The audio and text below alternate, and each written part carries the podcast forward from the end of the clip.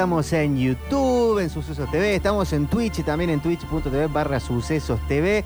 Y está con nosotros Fede Fritelli para la Bienvenido columna. a Argentina. ¿Es la columna que más gusta en general? Sí, a mí sí, sí, a mí lo que más me gusta. de, de, los- de invitados. ¿Cómo andan, chicos? ¿Todo bien? Bien. ¿Todo Sí, es- tranquilo? en este momento es nuestro columnista Es preferido. la, es la más rankeada. El resto puede morir que a nadie le importa. Manu Rivero.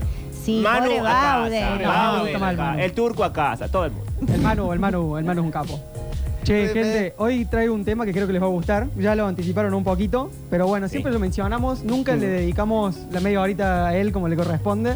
Hoy vamos a hablar de quien quizás fuera mi ídolo de la infancia, por así decir, por lo menos tenísticamente, eh, David Nalbandian. Ah, el eh, rey David, eh, el rey siempre en asociación a algún Goliat.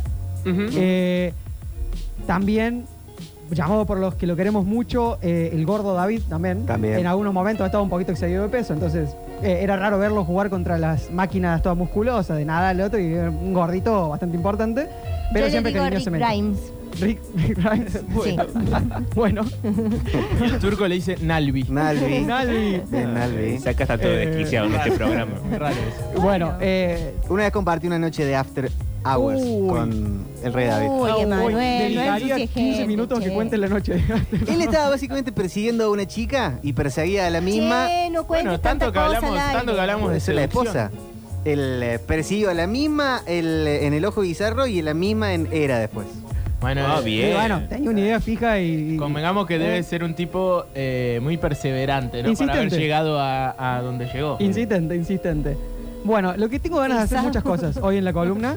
Primero vamos a hablar un poco, como siempre hacemos, de lo que fue la carrera de Nalbandian y cómo fue como una especie de anomalía en la legión eh, argentina de esa primera década hermosa que ¿Te puedo hacer tuvimos. una pregunta personal? Sí, decime. ¿Es el más talentoso de los argentinos? Sí, lejos, para mí sí, incluso más que el potro, incluso más que el potro. Por lo menos, y además yo tengo como una especie de cariño muy especial con, con Nalbandian, pero seguro, seguro. De hecho, apenas empezó el potro a jugar, se decía que no era talentoso, justamente, Es como con él. el enganche del tenis, ¿no? Ese tipo que vos sabés que le sobraba y siempre se Bueno, va por ese estar lado. un poquito, siempre no fue del todo profesional. Exactamente. Y de cordobeses, ese lado. número uno. Y lejos, Claro. lejos. De, de Un- hecho, Juan gordo, Pablo Francia. el gordo Caleri creo que era cordobés Caleri, también. Caleri de Sí. Río Tercero, Río Cuarto. Sí, pero de, de Capital no hubo mucho, que, que me acuerdo ahora. Pero bueno, eh, Martín Vasallo Argüello creo que era el cordobés. Pero La no. ciudad del tenis argentina que es Tandil. Y sí, Tandil, eh, hay mucho tenis en Mar del Plata, por También. ejemplo, en Santa Fe se juega mucho el tenis. Pero sí, siempre es zonas no capitalinas, generalmente, no sé por qué. Porque bueno. no Vilas sé. eh, Balcarce, ¿no? Ay, ahí me mataste. Pero era de provincia, de Buenos Aires, Sí, me sí, parece. No era de capital tampoco. No, O no, sea, es como cerca de Mar- muy cerca de Mar del Plata, pero no es Mar del Plata. El museo está en Mar del Plata. El Museo de Mar del Plata y de hecho hay mm, eh, en, en estos lugares hay como torneos muy importantes. En Mar del Plata había torneos muy importantes en Bariloche. No sé por qué. El tenis como que no es un deporte muy capitalino así de ciudades Mm. grandes. Eh, bueno, volvemos un poquito. Lo que quería hacer es hablar un poquito de la carrera, de lo que fue en el Bandiano al principio y durante la década de los 2000. Puntos álgidos que ya los vamos a discutir, que seguro se van a acordar si hacen un poquito de memoria. Y después quiero hacer una comparación un poco rara que ya la anticiparon ustedes con un personaje de los libros del Señor de los Anillos. Ustedes vieron las pelis, por lo menos, del Señor de los Anillos. Sí. Todos. Está bueno, estamos en la misma página con eso. No va a servir para nada porque el personaje. Y entonces. Federico, Bueno, ¿por qué pero pregunta? Si digo Ah, Frodo, el por lo menos, personaje no está en la el película. personaje no está en la película. Frodo, Sam. Claro, los hobbits. Nunca uno conocido, Gandalf, el otro, el gris, Eh. el blanco. Los vamos mencionando. El Hacemos, name, Hobbit. hacemos name dropping, pero pasamos de largo. El hincha de San Lorenzo. El hincha de San Lorenzo, sí. Bueno, Vigo también, eh, gran, gran fanático del fútbol argentino. No sé por qué, digamos, pero bueno. Eh, nació acá, ¿no? no, creo que nació en Estados Unidos y vivió acá. Ah, vivió, se crió me acá, parece. Me pa- Pablo es el que sabe estas cosas generalmente. No, no sé, no, sé. Creo que se crió No te acá. puedo ayudar en nada. Sí, sí, no, no sé si nació, pero bueno, es hincha del cuervo. Retrotraemos un poquito. Eh, arranquemos con Nalbandian. Nalbandian es, como Coria, un niño especie prodigio del tenis. O sea, desde muy chicos los dos jugaron siempre la misma categoría y los dos eran muy buenos. Nalbandian, obviamente, nació en Unquillo, allá pasando zona norte, por las Sierras Chicas. Eh, y tuvo la particularidad, a contrapelo de todos los otros tenistas de la Legión, inclusive del Potro, de que aprendió a jugar en canchas de cemento, en canchas de carpeta. Diferente a todos los otros que, como ya dijimos muchas veces, aprenden a jugar en polvo de ladrillo. Si uno se agarra una raqueta acá, no va a conseguir una cancha de cemento directamente. En Unquillo se ve que donde él aprendió había canchas de cemento y él aprendió a jugar el tenis así. Cambia mucho cómo se juega en cemento y en polvo de ladrillo, porque en polvo de ladrillo vos te podés arrastrar por el piso y, y- y te arrastras, efectivamente, la zapatilla arrastra. En cambio, en cemento, si haces eso, te pegas un palazo contra el piso. Y las rodillas te las- Y las rodillas además te destruyen. Djokovic es el único que yo he visto que patina igual en polvo de ladrillo que en cemento. No sé cómo hace, pero es la única persona que lo he visto. El resto se cae. Entonces él aprendió y jugaba mucho mejor en cemento que en polvo de ladrillo en todos los torneos del año. Por lo cual siempre iba como medio contramano. La legión iba a todo un lado y él jugaba en otro. Eh, a él le iba muy bien en un torneo y ningún, no había ningún argentino. En cambio, de los, los torneos que ganaban todos los argentinos, no estaba David. Porque en polvo de ladrillo generalmente no le iba tan bien. El tipo tiene semifinal de Roland Garros dos veces. Tampoco que Tampoco le iba mal, ¿no? era un crack, digamos, era un animal, pero no era su superficie preferida. Él prefería jugar toda la vida en Australian Open que el Roland Garros, por ejemplo.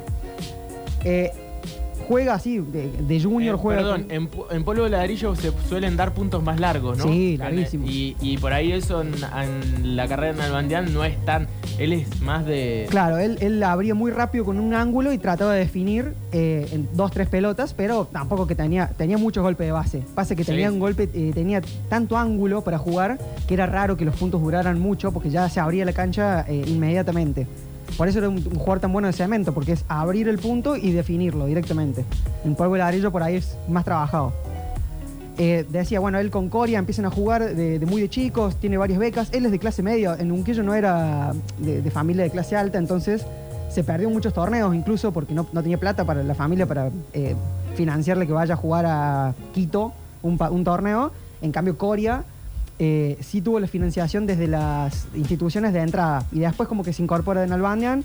Coria se va a vivir a Miami directamente y Albandian se queda acá jugando torneos. Así que pega el salto un poquitito después que Coria. Coria siempre fue un crack de chiquito. Él como que a los 17, 18 se incorpora al tenis profesional, lo cual es una locura igual. O sea, para que vos seas profesional de tenis a los 17, 18 tenés que haber sido crack desde los 11, 12. Claro, y ahí es la época donde él eh, hasta le ganaba a Federer, ¿no? En, en juveniles. Era. Ah, ah, En juveniles y al principio de la carrera profesional también. Claro, Él en, en junior, Federer era el número uno. No sé, ahí no tengo bien tanto el historial de cómo, cómo era con Nalbandian, pero los primeros 5 o 6 años de carrera, Nalbandian era la famosa bestia parda, que se le dice eh, de, de Federer, que es el único del que no le podía ganar. Creo que los primeros 5 partidos, si no le pifio, fue 5-0 Nalbandian. Rarísimo. Y en ese momento Federer ya era número uno del mundo. sí, sí, ya era el- cuando- el- el- la promesa del tenis mundial, ¿no? Claro, ya era el, el proyectado mejor jugador de la historia. Claro. En ese momento que había hacía dos años que era número uno.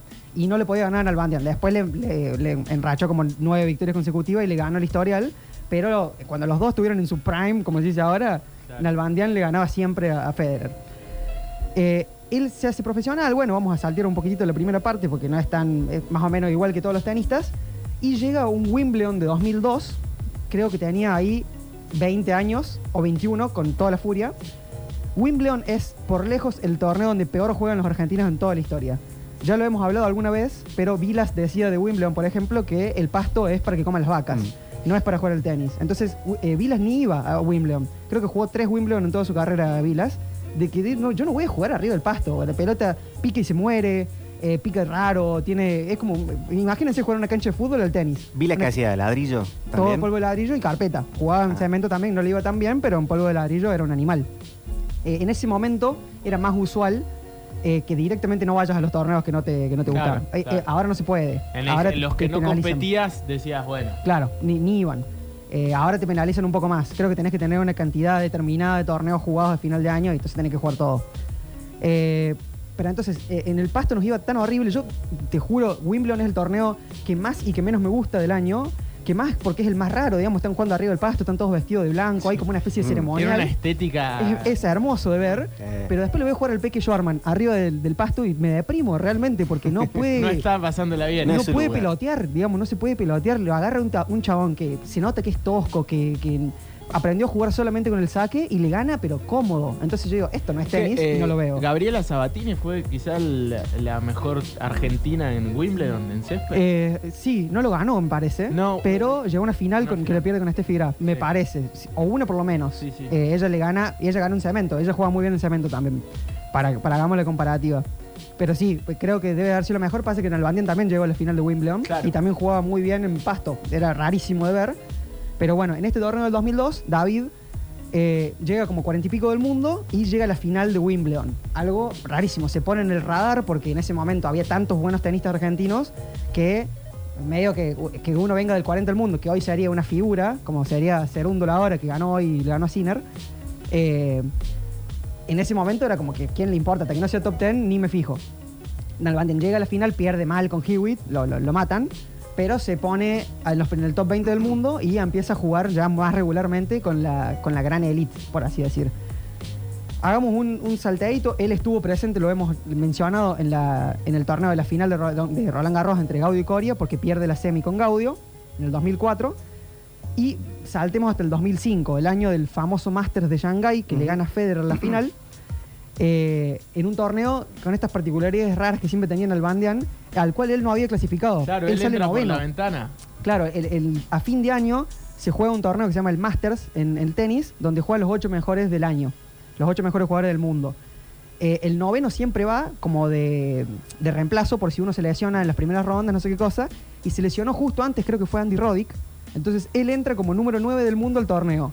Pierde con Federer, el primer partido o en la primera ronda, pierde con Federer, le gana a Ljubicic y a Coria, clasifica a semifinales, en semifinales le gana Davidenko y se vuelve a enfrentar con Federer en la final. En la final iba perdiendo dos sets a cero. Ese, Todo esa- lo dimos por perdido. Ese partido es espectacular. Es el que más recuerdo, lo tengo pero grabado en la memoria de verlo en la tele. O sea, me acuerdo del marcador, todo. Me acuerdo donde estaba sentado, incluso yo tenía 11 años. No, 9 años tenía. Y mm, pierde los dos primeros sets y después juega un tenis hermoso los dos siguientes sets. Le pega un baile bárbaro a Federer. Empata y en el último set casi lo pierde y le termina ganando. Eh, ahí gana el Masters, se pone completamente en primer plano tenístico, porque bueno, era un tipo que en su día, evidentemente, le podía ganar a cualquiera. Eso es lo que se sentía como en el aire cuando jugaban al Bandian. El tema es que también podía perder contra Claro. cualquiera. Entonces era como la dualidad endemoniada de David. Y en general era, si se pone las pilas, Es- si él quisiera. Ahí vamos, ahí el- vamos. El, el mote de lagunero, ¿viste? El jugador lagunero que tiene días que cuando él está, se ilumina, no hay uno mejor, parece. Exactamente. Ahí, ahí vamos. Hay como una cierta dependencia en lo futbolístico que encima es colectivo. Es como que se le reclama a ese tipo, al más talentoso que siempre juegue bien. Y por lo general son laguneros. En un deporte individual es como. bueno, Sí, y además es como, es como que el tipo te puede decir, loco, yo hago lo que quiero, digamos, Claro, estoy jugando por mí mismo. Digamos, ni siquiera estoy representando al país, o sea, estoy jugando solo. Pero bueno, volviendo un poquito, gana ahí, eh, que estaba 9 del mundo, avanza mucho y, juega el Australian Open al toque, porque eso los Masters son en noviembre, diciembre, en enero se juega el Australian Open. Llega a semifinales, la famosa semifinal que pierde con Bagdatis, que también me la acuerdo como si fuera ayer, porque estaba en la playa y me levanté con mi viejo a verla. Eh, y queda 3 del mundo. Ese fue el máximo ranking que tuvo Nalbandian, que es el mismo ranking que llegó Coria y que llegó eh, Del Potro. Los tres llegaron a 3 del mundo. Ninguno pudo pasar ese Rubicón, que es el 3, para Pero bueno, época de Federer y Nadal, ¿no? En- época incipiente de Federer y Nadal. O sea, ya estamos en cuando, después de que Nadal gana su primer Roland Garros. Entonces ahí empieza la- el 1-2 eterno.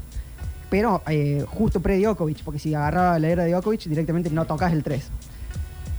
Pasan un par de años, ese tenía el, el tema de David. David ahí pudo haber eh, pegado el zarpazo del ser el número uno famoso, pero ese año juega muy mal, o sea, no, no tiene buenos resultados para lo que era un top 10. Cae hasta el 2007, a final de año, cae hasta más o menos el 25-26 del mundo. Y ahí arranca, creo que fue el mes con el nivel más alto de tenis que yo le vi jugar a una persona en toda mi vida. ¿Y qué eran antes? ¿Lesiones? Se no se presentaba. Para mí se entrenaba mal. Esto es una opinión a, a título personal. Entonces, al toque se lesionaba. ¿Quién era el entrenador? Tenía un. Ay, no me acuerdo si era. No me acuerdo si era Franco Davino en ese momento. No, no creo, porque después fue el del Potro mucho Era- tiempo. pero me imagino que para el entrenador también era difícil él. Sí, olvídate. Él, siempre cuento esto, pero él en, eh, a la famosa pregunta ¿por qué no quisiste ser número uno? Él siempre respondía, loco, en un asado, por ejemplo, se le preguntaban y dice, loco, Federer está durmiendo ahora. Hmm, A mí claro. me gusta venir a comer un asado y tomarme una birra con mis amigos y hace la diferencia entre Y- Federer y el resto. Vivir y bastante le gustaba eh, venir al rally. Claro, y- le gusta- él no se- y- no se guardaba pesca. nada. No se guardaba absolutamente nada. Si había un evento del ATP, hoy estaba viendo entrevistas de, Nadal- de Nalbandian para prepararlo. Si había un evento del ATP donde había que nadar con tiburones, el representante era Nalbandian. Eh, había un parapente, era Nalbandian. Era siempre Nalbandian, estaba para la boludez, estaba para todas. Sí, sí, sí, sí. Entonces, claramente, los otros estaban entrenando mientras él hacía esas boludeces. Y bueno, pero volvemos al 2007, donde se da el mes donde yo mejor vi jugar un tenista en toda mi vida. Octubre, noviembre barra noviembre de 2007, se juega Madrid, Basilea, París. Madrid y París son dos Master 1000 que son después de los Grand Slam los torneos más importantes. Basilea, un torneo menor. En Madrid, Nalbandian, como 26 del mundo, le gana en fila a Del Potro, Verdic, Djokovic, Nadal y Federer, uno atrás del otro. A Nadal lo destruye. Es como ganarle a la historia del tenis. Es la en- única en persona. un- En un, torneo. Exactamente, hasta este momento, corríjanme si me equivoco, la, la gente que esté viendo por ahí, es la única persona que le ganó el Big Three entero en un solo, en un solo torneo. No sé si en los últimos años alguien le ha, le ha ganado, pero hasta hace dos, tres años era lo único. ¿Y cómo se llama esa hilera de grandes partidos en fila? Porque tiene un nombre en, en el tenis. En in- Uy. Un nombre en inglés. Dale, Bueno, me, mataste ahí. No me acuerdo, no sé si... No, no, no, no. Para no, para no tirar cualquiera, No, mejor no tiro nada. Eh, ese torneo de Madrid, espectacular. Y bueno, y todo el mundo decía, es imposible jugar mejor al tenis que esto, pero se va a terminar. Encima, semana siguiente juega Basilea, medio cansado porque había ganado, pierde en primera ronda con Babrinka. Entonces todo el mundo dijo, bueno, sí, era evidentemente... Mm, un Van a París, que era el último Master 1000 del año, de vuelta. Pum, pum, pum, pum, pum. Y le gana de vuelta a Nadal y a Federer en el mismo torneo, que era el número uno y el número dos del mundo. Eh, creo que es el único que le ganó también al 1 y el 2 en dos torneos consecutivos de Master 1000. La final se le gana a Nadal 6-4, 6-0. O sea, lo mató a Nadal. Na- No lo dejó ni, ni tocar la cancha. Y el Masters era la semana siguiente, dentro de dos semanas, ponele. Los mejores ocho jugaban ahí. A Nalbandian no le daba el ranking, estaba noveno. Eh, y le preguntan a Nadal, lo tengo grabado en la memoria, le preguntan en la entrevista después del torneo eh, qué piensa de que si Nalbandian tendría que ir o no al Master, porque quedó noveno, pero era claramente el mejor jugador del mundo en ese momento. Y, y Nadal responde, no sé, pero ojalá que si va, que no me toque a mí en el grupo. O sea, para que Nadal responda eso, un tipo que ganó 14 Roland Garros, imagínate lo cómo estaba jugando ese tipo.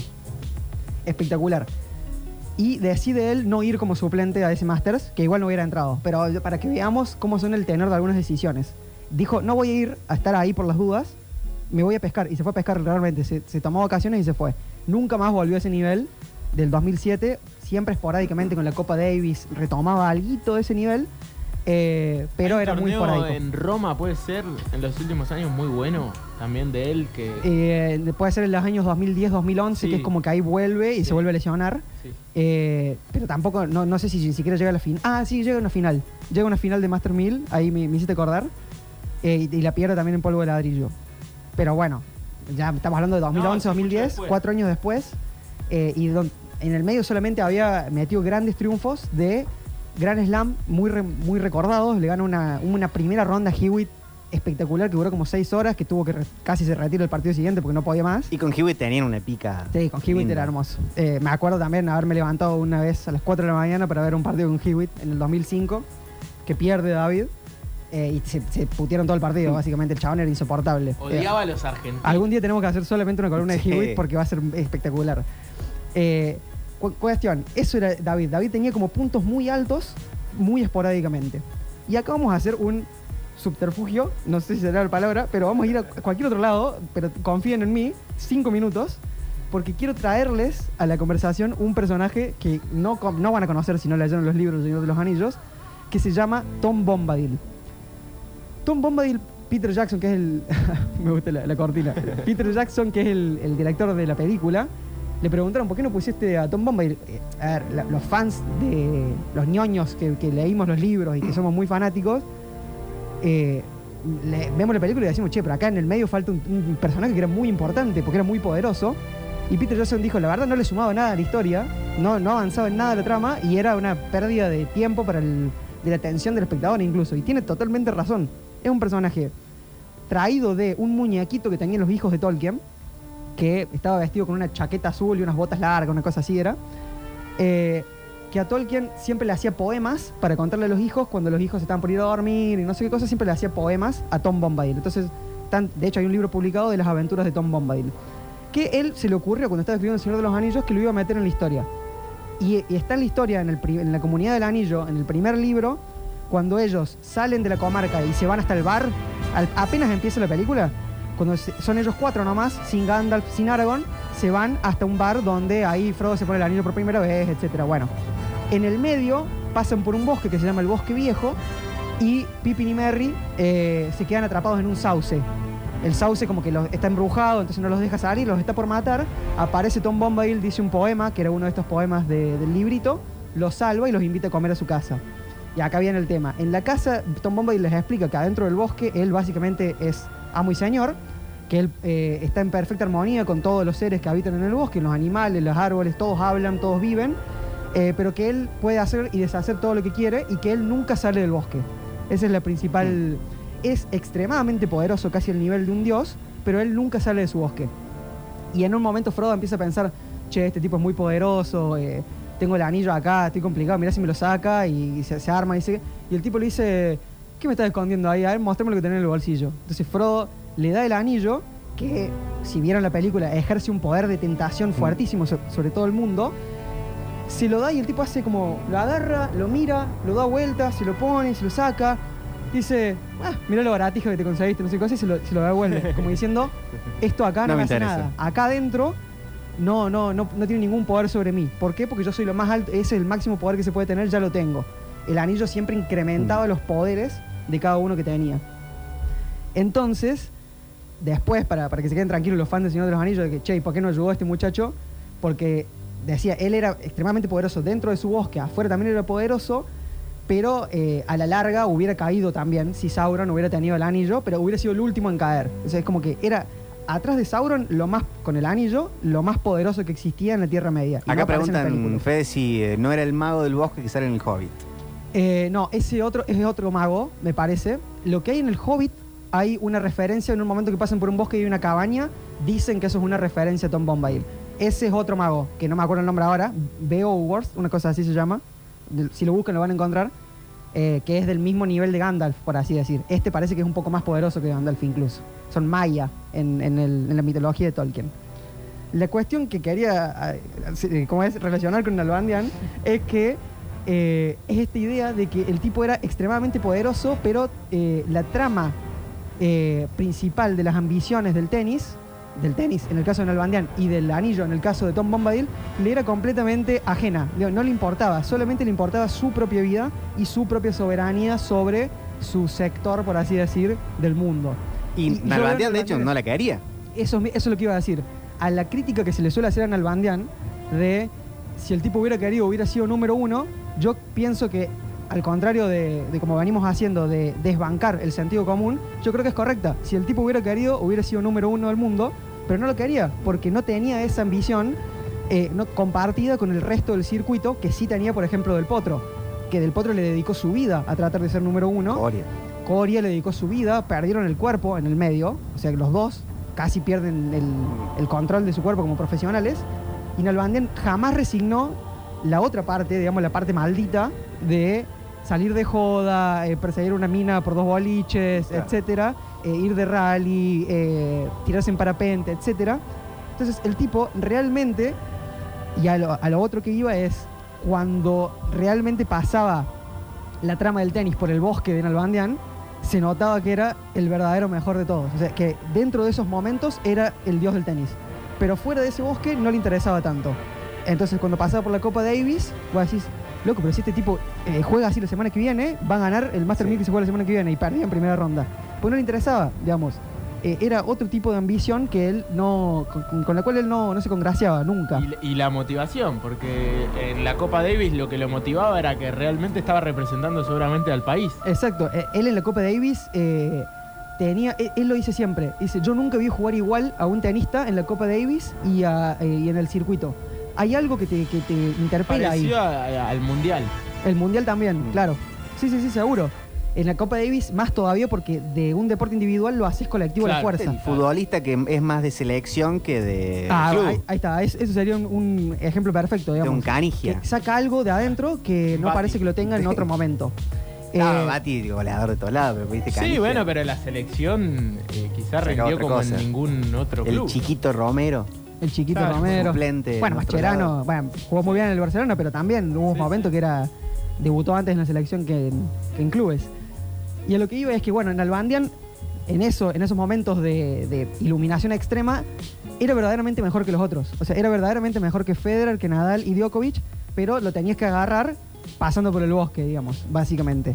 Por eso era la, la- la gran. era nuestro Tom Bombadil en ese sentido. Ahí se aplica lo que en otras columnas hablabas del miedo a ganar, el miedo a perder.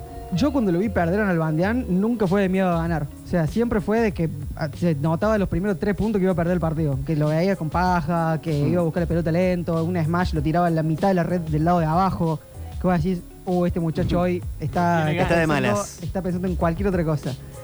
Eh, lo que me faltó decir, bueno, salvo en los grandes partidos que dio vuelta, pero eso es- tampoco es miedo a ganar, digamos, el último sería miedo a ganar del otro, pero el partido Claro. que le dio vuelta a Federer, por ejemplo, me hiciste acordar, yo cuando jugaba torneitos de, de nene, eh, fui muy influenciado por ese partido porque eh, por ahí me estaba comiendo un baile mal, 4-1, 3-0, en ese momento se jugaba 4 games, y pensaba, eh, pero en Albandian lo dio vuelta, entonces yo lo voy a dar vuelta, perdía igual obviamente, ¿no? Pero en Albandian lo dio vuelta, entonces yo tengo que seguir jugando para darlo vuelta. Es como que para mí la generación 25, 35 tuvo como, como mucha influencia eh, en empezar a jugar el tenis, ¿no? Eh, Nalbandian en ese momento. Más que Coria, más que Gaudio y más que Del Potro, incluso.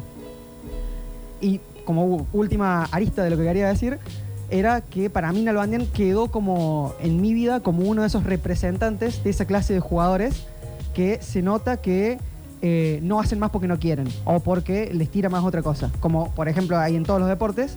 eh, y otro que se me ocurría era el burrito Ortega. El burrito Ortega también era uno de esos que te decía, bueno, che, si este quiere, si un solo año deja de salir de joda tres veces por fin de semana y sale una vez por fin de semana, va a ser el mejor jugador del mundo. Eh, Alguno puede ser de- decir un ogro Fabiani. El Ogro Fabiani, bueno, el Ogro Fabiani es un ejemplo extremo porque nunca pudo mantener un físico de jugar en primera división. Pero el talento le alcanzaba para, para competir Claro. al primer nivel. Exactamente. sí, sí, el sí. También metido en algún momento en el Star System, que Acá se le habían Argentino. Filtrado las fotos con Sofía Samolo en, el desierto del Sahara, No, cómo que le aparecían gustaba en el todas las revistas. Sí, sí, sí. Lo que cual. le gustaba le jugaba al Rey David era una cosa impresionante. De, de Ortega, para hacer una comparación con eso, también el desinterés por lo que decías, por el anillo y por la competencia en sí, y más el interés propio de, de ser un futbolista que si él quería jugaba bien. Exacto. Pero hay una, creo que lo cuenta el Piojo López, en el Mundial 98, antes de jugar con Holanda, eh, el día anterior al partido, en una charla de concentración en la habitación, el burrito le pregunta, ¿con quién jugamos mañana? Iba a jugar contra Holanda en un Mundial. De hecho, después a él lo Lo terminan expulsan. expulsando en ese partido. Y, y creo que lo expulsan justamente porque por una acción individual donde no se da cuenta realmente pegó el lo importante Sí. de lo que estaba jugando.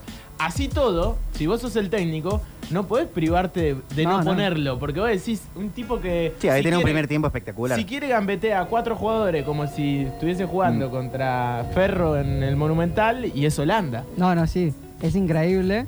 Eh, ese fue el partido que le pega el cabezazo a Van der Sar, totalmente Claro. fuera de contexto. Estaba y que perdiendo. se rompe el partido ahí, ¿no?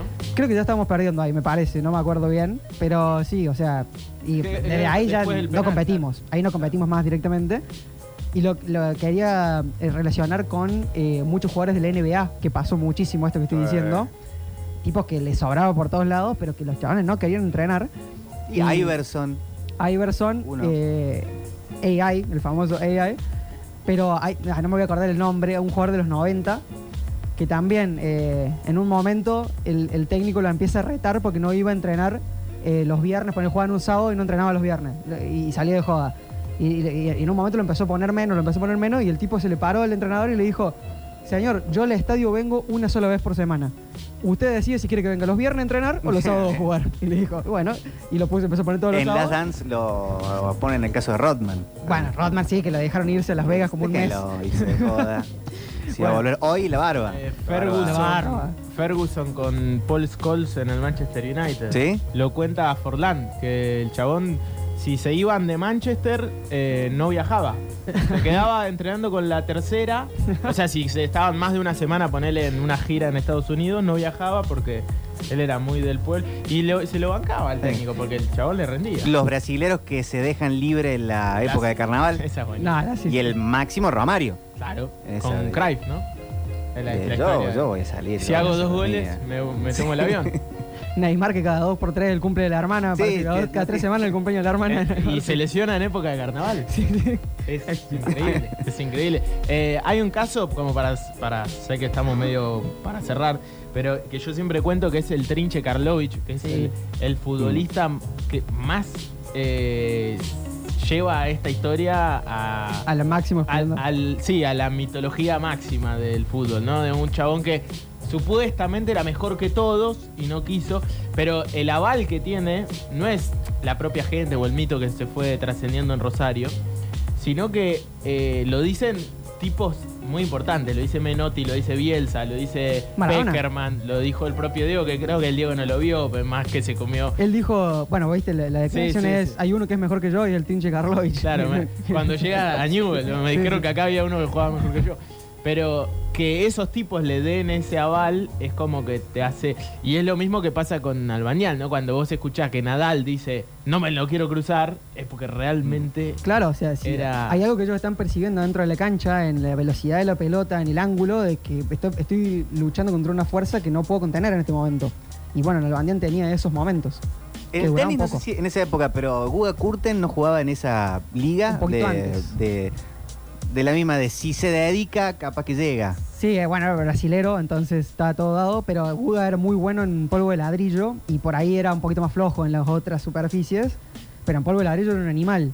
Era más un caso más común en eso, que siempre cuento que eh, era difícil enfrentarse en los 90 los argentinos en polvo de ladrillo, pero en el resto del, del mundo porque no entrenaban en- nunca en cemento. Claro. Iban, cumplían y listo. Y Guga pasaba algo así, ya un tenis más moderno, pero Guga llegó a ser número uno, por ejemplo. Ah, Y Nalbandian no. Para, para, Guga ganó tres Grand Slam, me parece, y Nalbandian no ganó nunca. Entonces, bueno, es un poco sí y un poco no, por así decir. Menotti dice del trinche, eh, le gustaba jugar al fútbol, más no ser futbolista. Ah, muy bueno. Y de Nalbandian Lo mismo. le gustaba jugar al tenis, no sabemos si le gustaba ser tenista. A veces le gusta jugar al tenis, eh, pero claramente no le gustaba ser tenista. Claramente no le gusta. Y menos ser un tenista de elite. Mucho menos eso. Él mismo ha dicho varias veces que le gustaba más manejar un Claro. auto de rally. Sí, sí, sí, lo dijo, lo dijo. Encontraba más placer en eso. Quiero, para cerrar así, eh, no sé si te quedó algo, pero si no, cerremos. eh, una pregunta abstracta, no sobre estos casos en particular. Quiero saber cuál te parece mejor y además la explicación de por qué me vas a responder, que me vas a responder. Pero en términos de eh, formas de vivir, de paradigma, ¿te parece más poético, más interesante, más sexy, la palabra que quieras, el registro de tener un talento y desperdiciarlo o el registro de la disciplina? Ay, Dios, qué buena pregunta. Eh, me parece más poético y más sexy en ese lejos tener un talento y desperdiciarlo. Lejos, pero toda la vida. La disciplina me produce más. A ver, eso, tener un talento y desperdiciarlo se parece más a la poesía, por así decir. Y la disciplina se parece más a la, a la novela, se parece más a a la prosa argumentada que va de un principio a un fin y, tiene un desenlace. En cambio, la poesía es eh, lenguaje gastado. Entonces acá me parece que el talento gastado eh, es mucho más poético, mucho más así sexy como lo decís vos, que, que bueno, llevar una vida tan disciplinada cuando el talento está por debajo, digamos. Señores, Federico Fritelli lo encuentran en Instagram como arroba Fede Fritelli y acá cada 15 días en Metrópolis 2023.